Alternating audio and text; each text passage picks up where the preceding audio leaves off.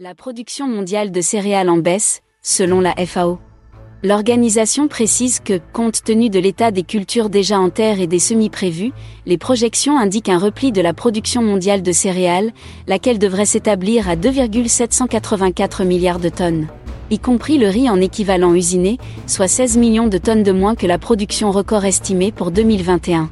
Cette baisse de production touchera principalement le maïs, suivi du blé et du riz, affirme la FAO.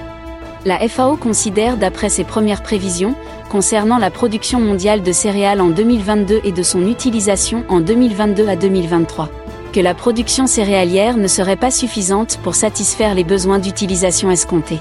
Ce qui conduirait à une contraction de 0,4% des stocks mondiaux de céréales par rapport à leur niveau d'ouverture stock qui s'établirait ainsi à 847 millions de tonnes.